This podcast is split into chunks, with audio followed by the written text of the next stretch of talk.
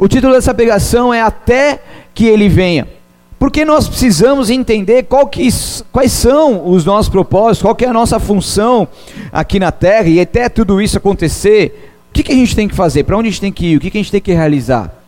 Porque infelizmente muitas pessoas, ao ouvirem todas essas pregações, muitos despertam, acordam, nossa, eu recebi tanta, tantas palavras, eu fiquei tão feliz de ver tantas pessoas que realmente se despertaram e começaram a aprender ainda mais, e aquilo os levou a realmente um entendimento ainda maior, e eles por si só também começaram a, a, a buscar isso e ter um relacionamento mais íntimo, estar mais sensível a tudo isso que está acontecendo.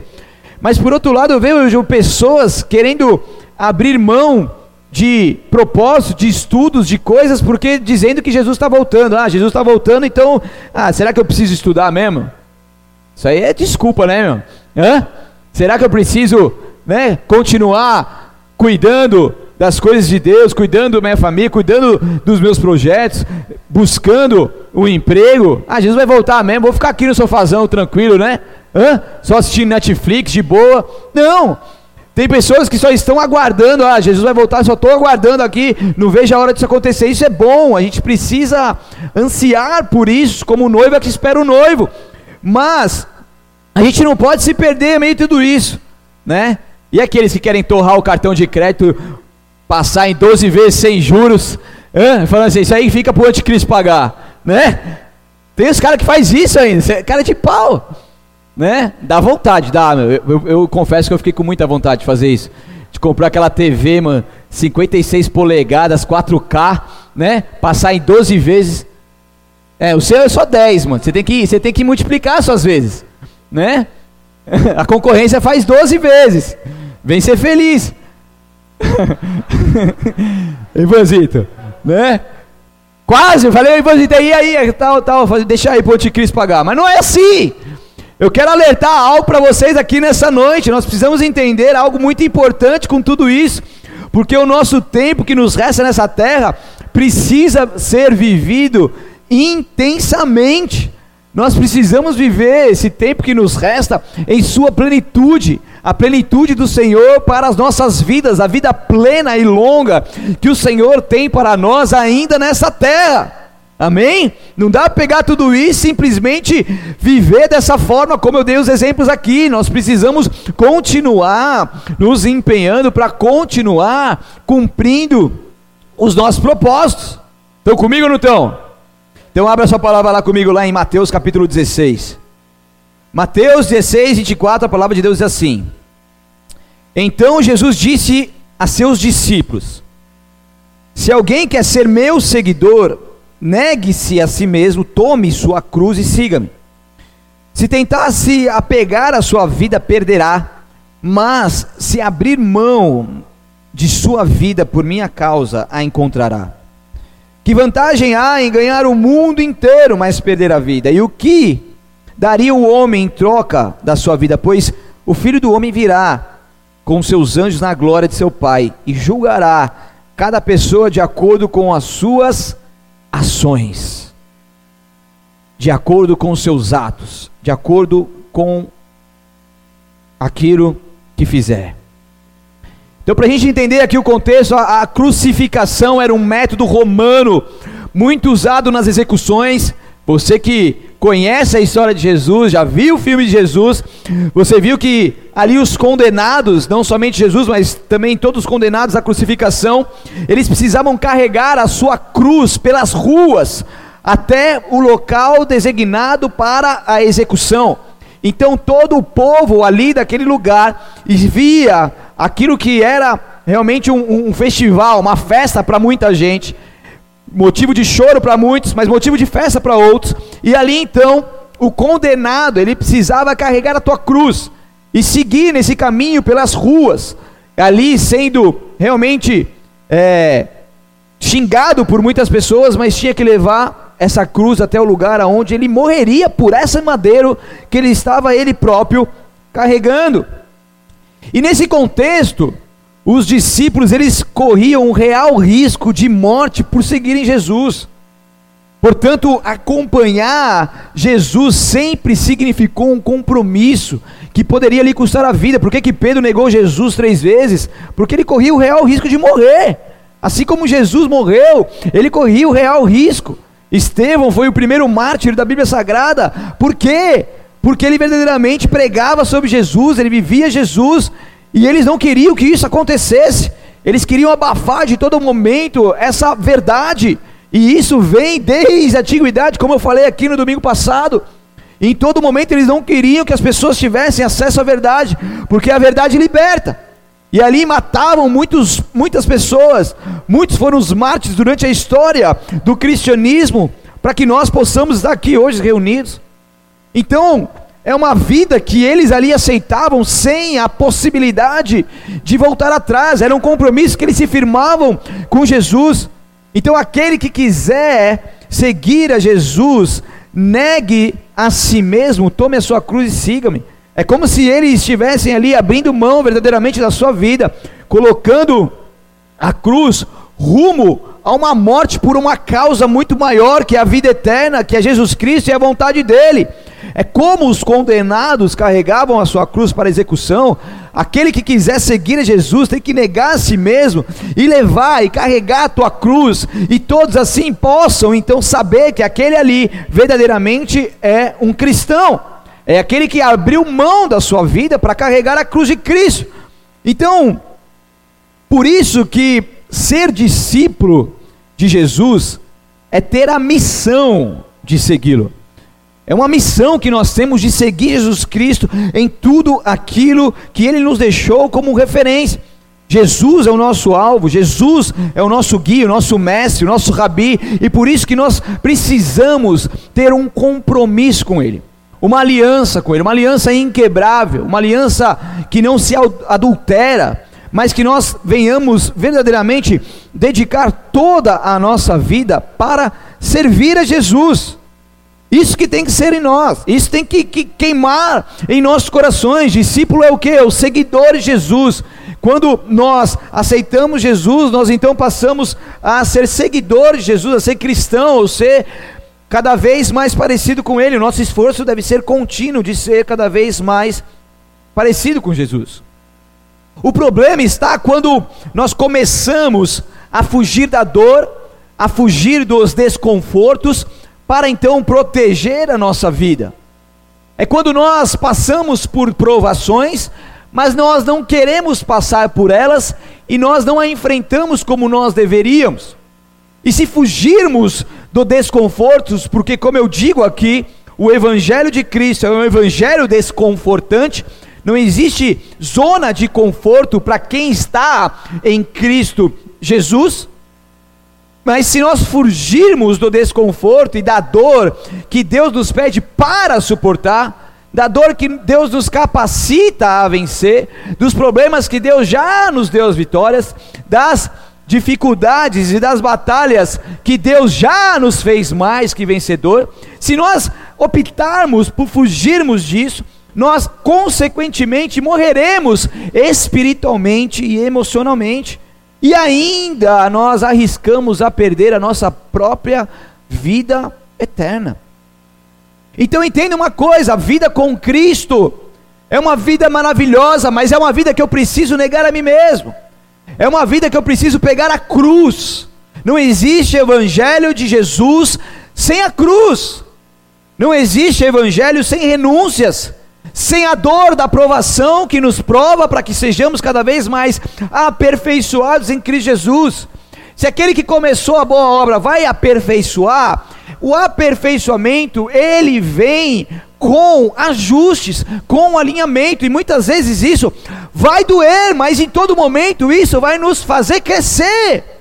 Isso fará com que nós sejamos pessoas melhores, pessoas que venhamos adorar ainda mais o nosso Deus, verdadeiramente em espírito e em verdade.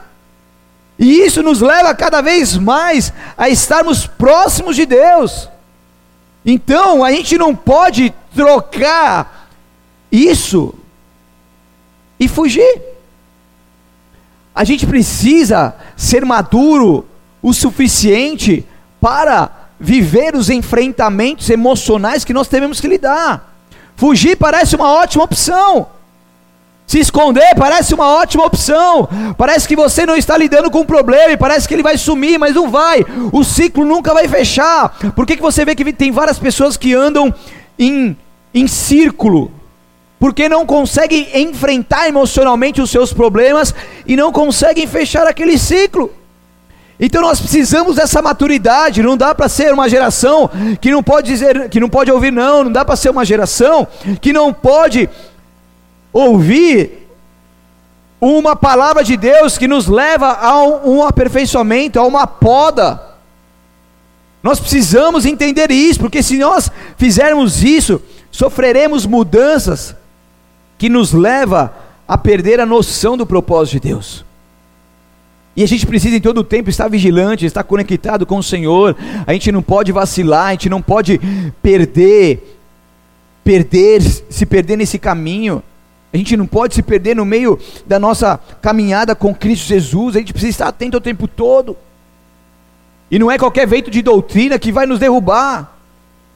E a gente precisa se esforçar a cada dia para que estejamos fortalecidos no Senhor. Em abril agora eu fiz 15 anos. 15 anos que eu me converti. E nessa vida de 15 anos de caminhada, a gente passa por diversas coisas, mas todas elas verdadeiramente cooperam para o bem a partir do momento que você ama a Deus, porque não coopera para o bem da quem não ama, tá? É para quem ama. Tem gente que não ama, faz tudo errado. Não, isso aí está cooperando para o bem, tá nada. Isso é consequência da sua semeadura que foi ruim. Está colhendo coisa ruim. é? Faz sentido ou não faz? Raul, faz sentido ou não faz? Então, a gente tem que entender que as coisas cooperam para o nosso bem a partir do momento que a gente ama a Deus. E quando a gente ama a Deus, Deus ele vai nos fortalecendo. Por que, que eu estou dizendo tudo isso? Porque até que Ele venha, a gente precisa aguentar firme. Gente precisa se fortalecer. A gente precisa caminhar bem, caminhar fortalecido no Senhor. A gente precisa estar unido no mesmo propósito, a gente precisa estar ajudando um ao outro, estar fortalecendo um ao outro. Sim, falta muito pouco, não sei quanto tempo falta para que Jesus volte, mas enquanto ele não volte, enquanto ele não volta, o que, que nós temos feito com a nossa vida que ele nos deu? Quando nós dedicamos a nossa vida a servir a Cristo, nós des descobriremos o seu verdadeiro significado e propósito. A partir do momento que você se entrega por completo a Deus, tudo que você é, os seus pensamentos, os seus sonhos, as suas vontades, Deus automaticamente ele vai te guiando, ele vai te mostrando, ele vai te direcionando qual que é o significado da sua vida, qual que é o propósito, o propósito daquilo que Deus quer realizar na sua vida e através da sua vida, isso vai, vai, vai sendo cada vez, vai ficando cada vez mais claro. Porque Deus ele tem prazer de nos mostrar, porque Deus tem prazer de usar os teus filhos como instrumentos dele para a edificação da igreja. Deus tem prazer de te usar, você, você é uma potência nas mãos do Senhor. Você é um filho amado, uma filha amada. Deus quer te dar a vida eterna, mas enquanto a vida eterna não vem sobre você, Deus quer te dar uma vida plena nessa terra. Deus quer te fazer desfrutar das melhores coisas dessa vida. Deus quer te levar a lugares mais altos e te fazer viver verdadeiramente os teus propósitos. E no verso 26 que nós lemos diz que vantagem há em ganhar o mundo inteiro, mas perder a vida. E o que daria o homem em troca de sua vida? Porque quando nós não conhecemos a Cristo, nós fazemos escolhas como se não houvesse vida após a morte. Quando nós não conhecemos a Cristo, nós somos terrenos demais e nós acabamos lidando com as coisas da vida como se fosse só aqui. Então, tudo aquilo que a gente vai conquistar, tudo aquilo que a gente vai realizar, tudo isso vai ser voltado à, à terra. Então, o que adianta ganhar o mundo inteiro, conquistar diversas coisas, fazer tudo aquilo que pode ser feito dentro do mundo, numa realização pessoal, dentro desse contexto de mundo, mas perder a própria vida? E o que daria o homem em troca de sua vida?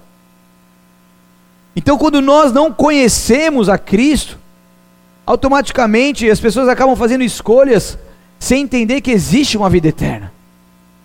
E isso nunca pode sair das nossas vidas, do nosso coração. A gente precisa ter essa certeza de que existe verdadeiramente uma vida após a morte. Você não vai reencarnar num um ser superior. Você não vai vir numa nova era, você não vai ir para o céu porque você é bonzinho. Não, não é isso. A verdade de Cristo que está na Bíblia Sagrada muitas vezes não chega até você porque o inimigo está minando tudo isso para que você não tenha acesso à verdade e essa verdade venha te libertar. Mas nós precisamos entender que existe sim essa vida após a morte, ela pode ser tanto vida eterna quanto morte eterna, mas a maneira como nós vivemos esta breve existência determinará o nosso estado eterno. Então, nessa breve existência, até que Ele venha, essa vida que é uma passagem para nós irmos para a eternidade, o que, que nós temos feito? Procure analisar o seu estilo de vida sobre uma perspectiva eterna. E você perceberá que os seus valores e as suas decisões se modificarão. Quando você trabalha por algo maior, que é lá na eternidade, as coisas começam a mudar de acordo com a tua atitude. Porque tudo que acumulamos neste mundo não tem qualquer valor quando comparado com a vida eterna. Na eternidade a gente não vai poder fazer uma mala e colocar ali as melhores coisas que a gente conquistou nessa terra. Na vida eterna a gente não vai conseguir levar o nosso dinheiro que tem na conta bancária. De alguns aqui, na minha não tem nada não. Na conta bancária do Valdo. então, na eternidade não dá para a gente fazer uma mala, levar o nosso carro, levar a nossa moto, levar a nossa casa que a gente conquistou.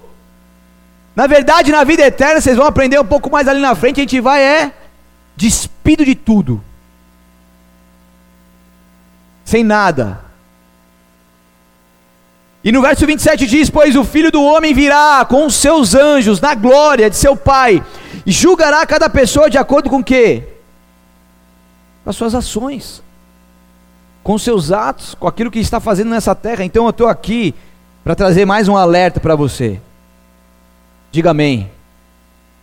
Olha como vocês são é, espontâneos, cara.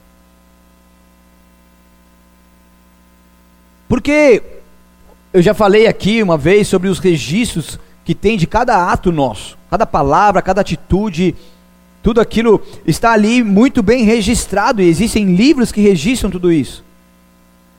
Então nós seremos julgados pelo quê? Pelos nossos atos, mas os nossos atos aqui na terra, como que eles têm sido? Quais têm sido os nossos atos? Jesus ele julgará como cada cristão cuidou de seus dons das oportunidades, das suas responsabilidades que recebeu, para então determinar qual será a recompensa de cada um. Então nós seremos julgados. Ah, mas tudo bem, a gente vai ser julgado, então eu vou ficar quietinho, não vou fazer nada. Você vai ser julgado por isso. Ah, eu, eu, eu muito isso, né? Fui muito traumatizado, né? Já apanhei muito, já chorei muito. Eu amo a Deus, mas eu vou ficar quietinho. Tudo bem, pode ficar quietinho, mas vai ser julgado por isso. Estão dando para entender? Então, tudo que nós fizermos ou que nós fizermos são ações. O fato de não fazer nada é uma ação, sabia disso? É a ação de não fazer. Olha que profundo. É real. Então, tudo isso haverá um dia que seremos julgados. Vocês estão comigo ou não? Então, abra lá em 1 Coríntios capítulo 3.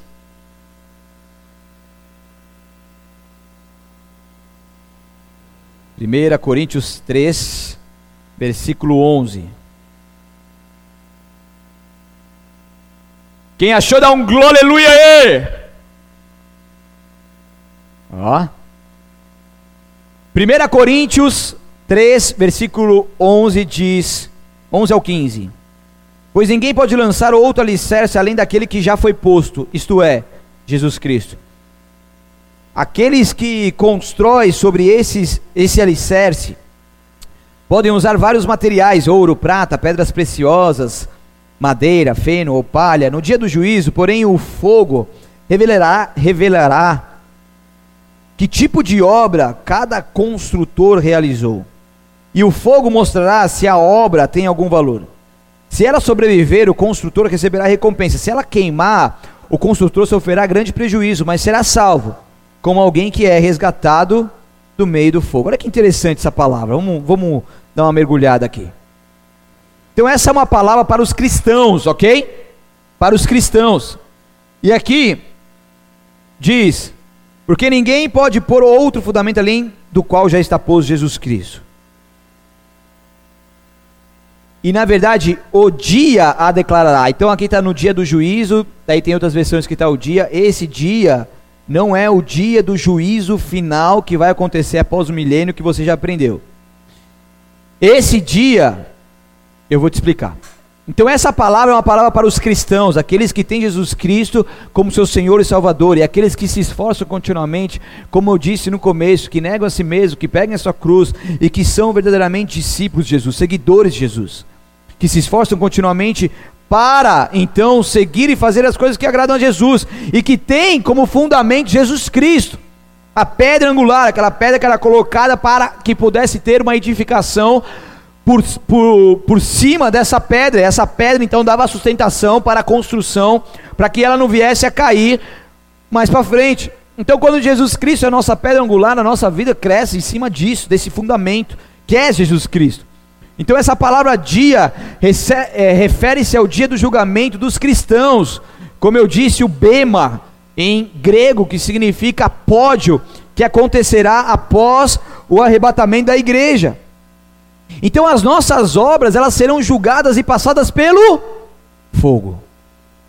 As obras, as nossas ações. Então a tudo, tudo aquilo que resistir ao fogo, como ouro, prata e pedras preciosas, haverá recompensas por isso, que são os galadões. Mas o que queimar como madeira, feno e palha, o dono dessas obras sofrerá dano, mas não perderá salvação. Por que não perderá salvação? Porque não é juízo final é julgamento de Deus, o bema para os cristãos que já foram salvos e já têm a vida eterna. Só o fato de estar lá, você tem que dar glória a Deus. Isso, é, isso que é o mais importante, né? Mas já que a gente vai estar lá, poxa, não dá para a gente se esforçar para que verdadeiramente as nossas obras aqui nessa terra sejam ouro, prata e pedra preciosa. Dá para se esforçar assim ou não? Lógico que dá. Imagina que vergonha lá, né? Você está lá na fila lá e de repente vai a pessoa põe ali o fogo nas obras lá, vai lá, sai um monte de pedra preciosa, um monte de ouro, um monte de prata. Aí você vai lá com as suas obras, coloca lá, vira um, uma bolinha de ouro ali que sobrou. Hã? Você não vai perder a, a vida eterna, porque você já vai ter a vida eterna, mas você vai sofrer dano por isso. Então o que eu quero dizer com tudo isso que eu estou falando aqui é que a gente precisa entender e viver uma vida com um propósito até que ele venha já que ele está vindo, já que está cada vez mais próxima a volta de Jesus Cristo, por que, que a gente não faz coisas que a gente nunca fez nesses dias? Por que, que a gente não se empenha como a gente nunca se empenhou durante toda a nossa trajetória de vida? Por que, que a gente não busca uma santidade que a gente nunca viveu? Eu vejo o quanto que Deus está chamando a igreja de Cristo e o quanto que Deus está levando pessoas a um verdadeiramente, a um verdadeiro encontro com Ele. Mesmo pessoas de uma longa caminhada com Jesus Cristo, o quanto que essas pessoas estão sentindo no seu espírito um clamor por arrependimento. E que é interessante ver que isso não está voltado a pessoas próximas de mim ou até mim mesmo. Mas isso está voltado à própria igreja de Cristo, que você vê isso se mover, se manifestando em outros homens de Deus espalhados pelo Brasil afora, pelo mundo afora. Porque Deus está levando pessoas verdadeiramente a se arrependerem. E esse sentimento, ele provém de Deus. Porque para que o noivo venha, a noiva precisa estar preparada, ornada. E nós precisamos buscar isso em oração. E eu vejo várias, vários cultos. A gente teve 80 dias aqui, diversos cultos que a gente fez ali em cima, numa salinha pequena, mas que nós estávamos ali, mas a gente via tanto a presença de Deus se manifestar.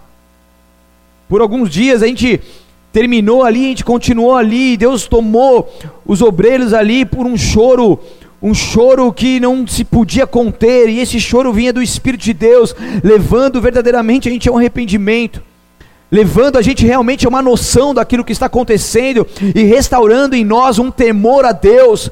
E aquela presença que foi sentida, ela deu muito, a gente começou a dar muito mais valor a isso, porque o Espírito de Deus está nos conduzindo a isso. Então aproveite esse momento profético que nós estamos vivendo e se abra tudo isso.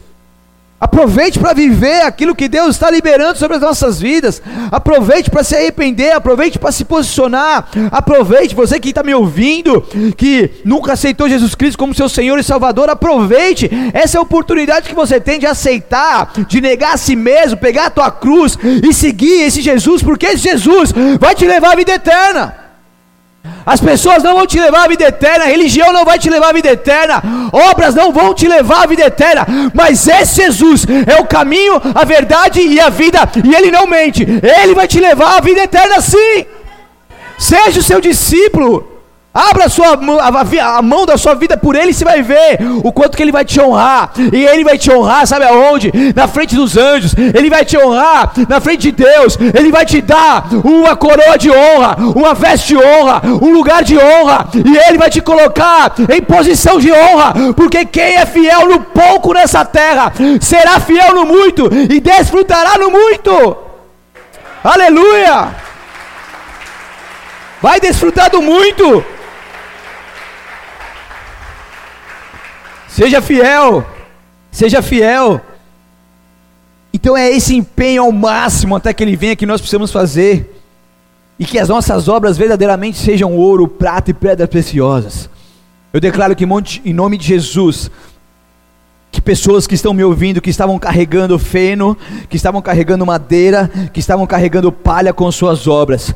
Eu declaro que o poder do Espírito Santo de Deus possa vir sobre você agora, e que tudo isso possa ser trocado agora aos poucos num processo sobrenatural que provém do Espírito Santo de Deus sobre a sua vida, para que essas obras agora comecem a ser restauradas pelo próprio poder de Deus, para que elas se tornem como ouro, como prata e como pedras preciosas. Que o Espírito Santo de Deus te guie, te guie de uma forma tão sobrenatural, trazendo uma revelação sobre a sua vida tão perfeita, tão nítida, que não haverá dúvidas daquilo que você tem que fazer. Eu vejo Deus entregando uma sabedoria, como se fosse uma coroa sendo entregue na cabeça das pessoas aqui, e Deus me mostra que isso é uma sabedoria sendo entregue a muitas pessoas. Sabedoria é inteligência divina. Então você não vai mais pensar como o mundo pensa, ou como você pensava, mas agora você vai começar a pensar com a mente de Cristo, conforme o Senhor quer que você pense. E aquilo que estava meio bagunçado, chorecantore, balabastura, lemanais, na sua vida Deus vai começar a organizar. E eu vejo chorecalabastor, lemanais, eu vejo Deus retirando das mãos de pessoas aqui palha, feno, e Deus vai começar a te direcionar para que as suas mãos sejam cheias de coisas de ouro, coisas que o fogo não pode consumir. O Espírito Santo de Deus está vindo sobre você, está te direcionando, está te capacitando. Receba isso no seu espírito agora, em nome de Jesus. Em nome de Jesus. É o cumprimento dos propósitos de Deus nessa terra. Eu Prometo que eu tentei não falar esse livro, mas não teve jeito. Não dá, cara. A gente está vivendo esse livro, então não dá para não falar esse livro. Apocalipse 3,15 a profecia de Deus para a igreja de, de, as sete igrejas de Apocalipse, as sete igrejas de Apocalipse existiam na Ásia ali mesmo, foram palavras levantadas para aquele momento que eles estavam vivendo ali, mas também são palavras proféticas que mostram as eras da igreja. Laodiceia, para quem não sabe, é a sétima igreja, é a última igreja e o que nós estamos vivendo é essa era de igreja de Laodiceia. Eu não vou me adentrar aqui porque não é esse o texto principal, me adentrar aqui ao contexto histórico, teológico, eh, sobre essa igreja e sobre esse momento, mas eu quero passar para vocês aqui umas palavras importantes que o próprio Deus trouxe para a igreja de Laodiceia e que, logicamente, isso serve para nós nos dias de hoje. Então, em Apocalipse 3,15 diz: Conheço as tuas obras, que nem és frio nem quente, quem deras fosse frio ou quente. Então, nesse contexto, a igreja Laodiceia estava o quê? Satisfeita. Repita comigo, satisfeita. Então eles sentiam que se eles frequentassem a igreja uma ou duas horas por semana, se eles cumprissem ali as suas escalas, fizessem ali o dever para com Deus, estava tudo bem. Então eles estavam satisfeito, satisfeitos com isso. E o quanto que isso é, ru é ruim, porque isso gera um conforto. Quantas pessoas que ficaram satisfeitas com os cultos online e não saem do sofá mais agora? O sofá criou até uma marca assim, ó. Né? Tem os caras que vai ver o culto, tá lá de, de pantufa, pijama, né? Debaixo das cobertas, vendo o culto e, e mexendo no WhatsApp. Estão satisfeitos, estão cumprindo a sua, a sua obrigação dominical, mas o quanto que isso é perigoso, igreja. A igreja de Laodiceia estava nesse estado de estar satisfeito, está tudo bem, está tudo bom, está confortável. Mas sabe que nós devemos estar? Nós devemos estar em chamas. Há um fogo que nunca dorme, esse fogo tem que estar cerrado em nosso peito. A gente tem que estar em chamas pelo, por mais de Deus, a gente tem que estar inconformado. A pastora, coitada, ela sofre comigo, porque eu não paro quieto. Eu estou ali, acordo pensando, vou dormir pensando, daí aconteceu tudo isso, eu falei, não, peraí, vamos bolar um esquema aqui, já fui lá, tu, tu, tu, vamos bolar, não, vamos trabalhar, não vamos ficar parado, porque eu detesto conforto, não me deixe parado que você vai ter um cara deprimido, né? Eu tenho meus tempos de parar, que são minhas férias, meu momento, minha, minha segunda, mas na obra de Deus não dá para ficar satisfeito, cara, não dá para ficar confortável, né? E aguarde que vai ter novidades aí, hein? Deixa fazer um spoiler. Spoiler. Que agora eu sou chique, eu falo chique agora. Spoiler, nem sei o que significa, mas significa tipo assim, dando uma pincelada daquilo que vai vir. Né? Mas aí vocês vão ver o que a gente vai fazer nessa cidade. A gente vai causar mais um pouquinho. Porque não dá para ficar satisfeito, ah, tá tudo bem, tá beleza, não. Nós devemos estar em chamas para que nós possamos agradar um Deus santo.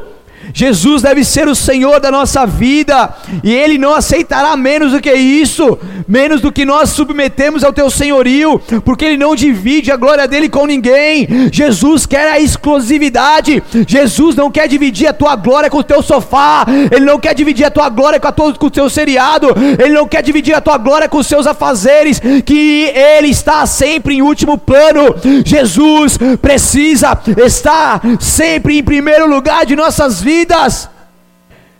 Ele é o alfa, o ômega, ele é o princípio e o fim, e ele tem que ser o princípio e o fim dos nossos dias. Nós precisamos viver envolvidos nessa presença maravilhosa do Senhor, em Apocalipse também, tá? 3,18. Vocês gostam de ouvir Apocalipse? Não? Agora vocês estão gostando mais, né? Agora vocês estão entendendo mais. Quem tem a versão de Apocalipse, ouve minha, a palavra que eu preguei sobre o livro da revelação no Spotify. Você vai ter uma outra visão sobre esse livro maravilhoso chamado Apocalipse.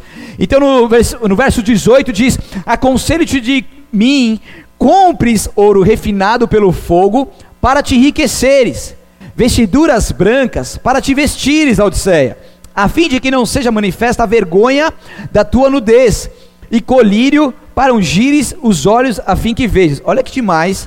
Meu Deus, Deus é tremendo. Compre ouros refinado para que te enriqueças. Laodicea era uma igreja super rica, tá? Ela, ela era muito bem desenvolvida, ela tinha uma condição muito boa financeiramente. E compre também vestiduras brancas para te vestires. Era um lugar de referência têxtil. Eles faziam muitas vestes, muitas roupas. E também colírio para ungir os olhos. De Laodiceia saía um colírio que curava muitas enfermidades oculares. Olha isso. Olha Deus tirando barato de Laodiceia. Fala, filhão, vem cá. Compre ouro refinado para que te enriqueças. Mas Deus estava levando Laodiceia a sair da sua satisfação e começar a olhar por um olhar espiritual das coisas que eles estavam vivendo o ouro refinado pelo fogo, eu acabei de falar aqui sobre o, o, o ouro como, como obra que agrada a Deus, significa o ouro puro, né? Porque, não sei se você sabe, mas o ouro, quando você é extraído, ele não tem nada de puro nele, né? Vocês sabiam disso, né? Se você não sabia, vai lá ver no, no YouTube depois, que o ouro, na verdade, ele passa por diversos processos até ele se tornar um ouro 999,9% de pureza, passa processo de fogo, de eletrólise e vários outros processos, tá? Então, o ouro refinado pelo fogo significa esse ouro puro, que já passou por diversos processos e se tornou puro. Então, Jesus está falando aqui de ser rico aos olhos de Deus. É, é, é essa vivência que nós devemos ter, ser bem-aventurado, ser feliz, aquele que verdadeiramente entende isso ser rico. Você é uma pessoa rica ou não? É ou não é? Eu sou.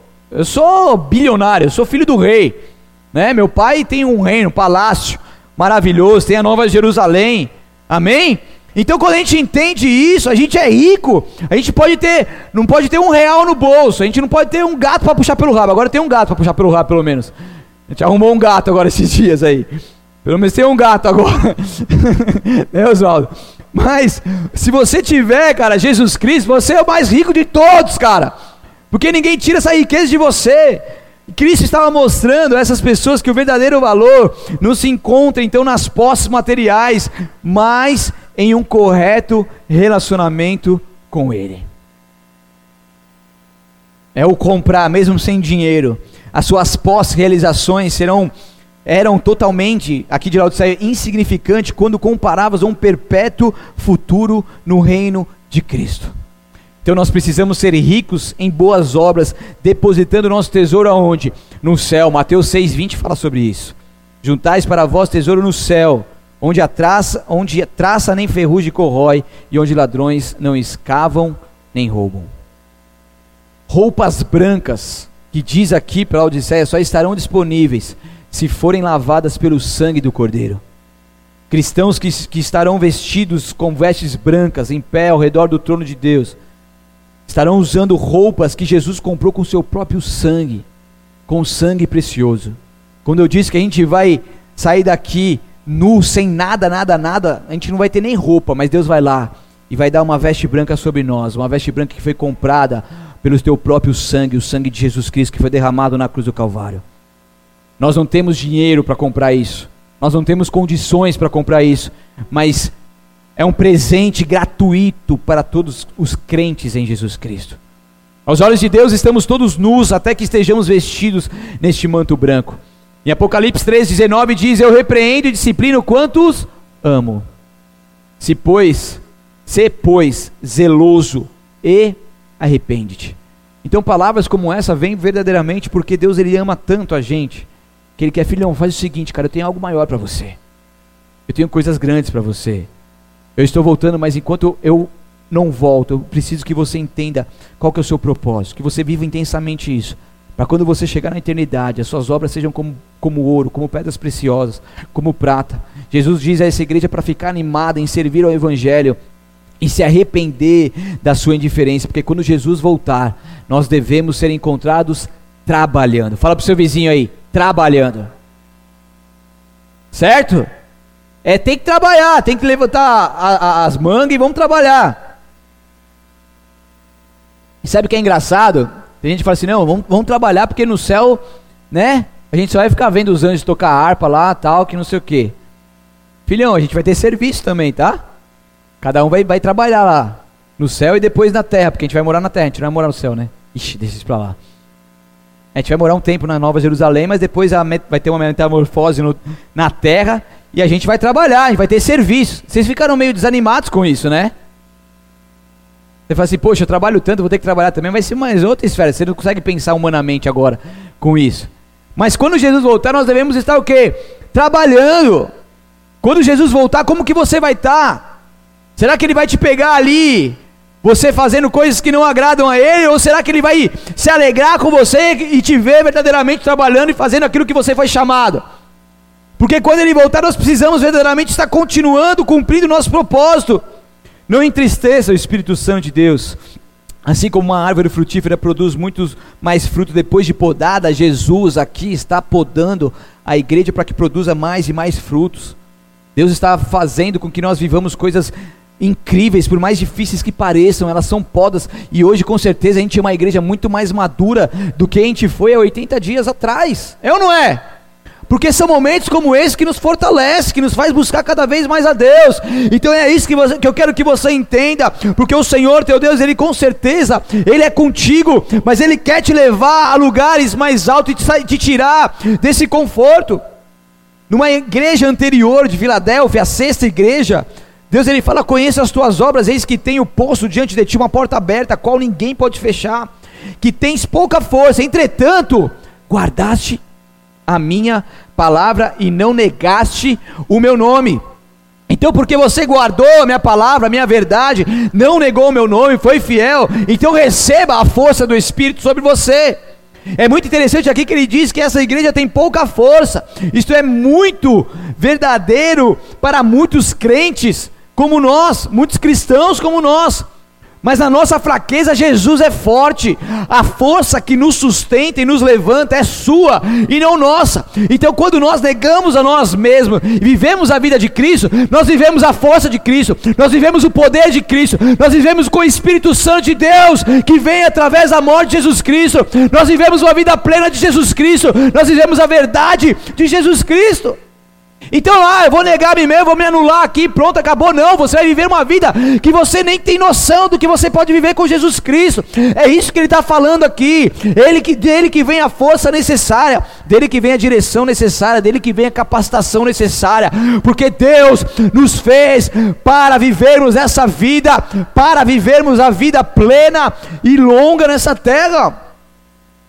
Eu vim para que tenha vida e vida em abundância. Então, se é abundante, por que não estamos vivendo? Que essa abundância venha sobre nós, que essa vontade de ir além venha sobre nós, que essa força do Espírito venha sobre nós, que essa vontade de realizar os teus propósitos venha sobre nós. Que venha sobre nós aquilo que nos retira do conforto, que venha sobre nós a força do Espírito que nos leva além ao arrependimento verdadeiro que provém do Espírito de Deus, até que Ele venha, igreja, nós precisamos fazer a nossa parte. No último versículo do último capítulo do último livro, Deus termina com suas palavras: que a graça do Senhor Jesus esteja com todos. Amém. Que o favor imerecido que vai capacitar vocês para continuar sendo fortalecido por Ele, vivendo a Sua vontade. Esteja com todos vocês até que Ele venha. Amém.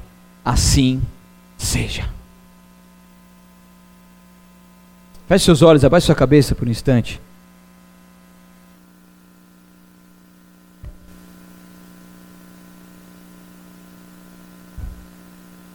Nós precisamos clamar por mais de Deus. Como aquela música, leva-me mais profundo que eu já estive. E a minha fé será mais firme. Deus fortalece a nossa fé.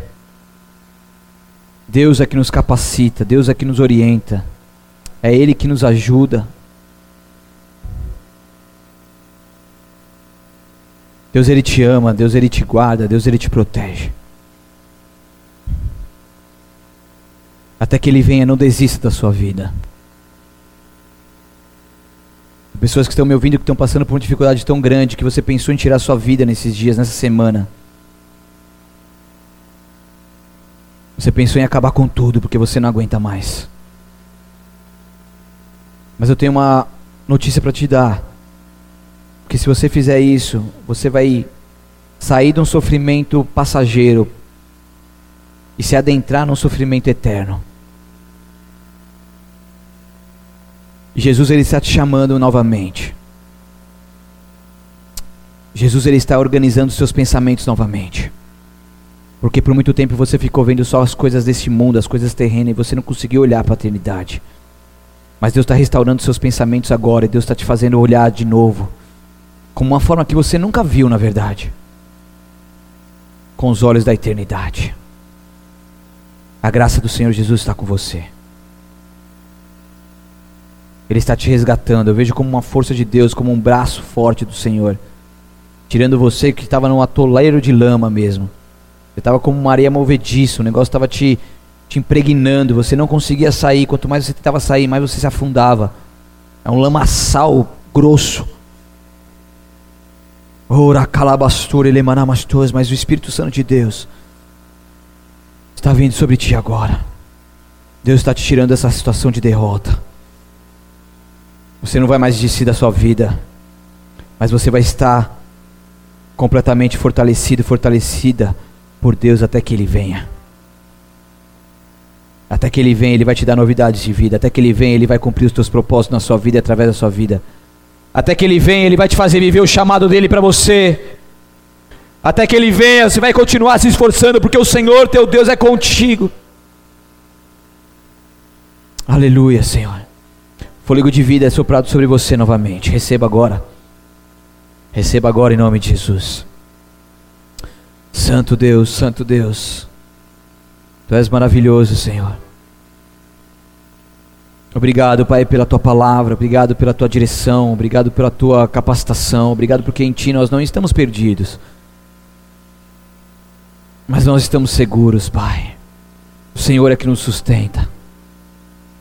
Perdoa por todas as vezes que nós entramos num conforto, por todas as vezes que nós desistimos dos propósitos, do nosso chamado, da nossa vida contigo, por todas as vezes que nós queremos voltar atrás, meu Pai, por todas as vezes que nós reclamamos que a cruz está pesada demais, mas como existe aquele louvor, se a cruz pesada for, Ele estará contigo. Aleluia, Ele estará contigo, porque Deus não dá nenhuma carga maior do que a gente possa suportar, não dá nenhuma luta na qual a gente não possa vencer, não dá nenhuma aprovação na qual a gente não possa em Deus ser aprovado. Santo, Santo, Santo, Santo. Deus te chama para uma intensidade, uma intensidade, uma intensidade maior. Sinta essa intensidade da presença de Deus onde você estiver agora. Essa intensidade vai te tomando, vai te tomando. Você vai entender. Você não vai ter que ficar se comparando com aquilo que as outras pessoas fazem. Você não tem que se comparar a mim. Você não tem que se comparar ao seu vizinho. Porque Deus tem obras para cada um. A sua obra vai ser ouro, prata e pedra preciosa a partir do momento que você cumprir aquilo que Deus tem para você, não aquilo que você está querendo cumprir, que é do seu vizinho, do seu irmão, da sua irmã. Aquilo que Deus tem para você. Talvez para você sejam coisas simples. Eu lembro de uma, de uma mãe, onde numa ilustração, num vídeo, ela chegou até o céu, falou assim, aí me mostra as tuas obras tal. Eu falei, mas Jesus, eu não fiz nada demais, a única coisa que eu fiz foi cuidar da melhor forma dos meus três filhos, eu dei minha vida por eles, nem trabalhei para cuidar deles todos os dias. E daí Jesus pega e fala para ela, fala assim, então você cumpriu o seu chamado, porque esses três filhos foram salvos, esses três filhos foram usados por Deus para que milhões de pessoas fossem salvas, e agora você pode receber a sua recompensa. Vem. Essa é a diferença quando a gente sai de um jugo que não é o que a gente tem que viver e passa a viver um fardo leve e suave que é de Jesus Cristo. Ele te ama. E ele te chamou por um propósito. Até que ele venha, se esforce, até que ele venha, diga não ao pecado, renuncie à sua vontade, até que ele venha, viva uma vida de santidade, até que ele venha, se esforce continuamente para fazê-lo feliz, para adorá-lo, para adorá-lo, aleluia. Levante seu lugar, adore ao Senhor, para que nós possamos encerrar este culto em nome de Jesus.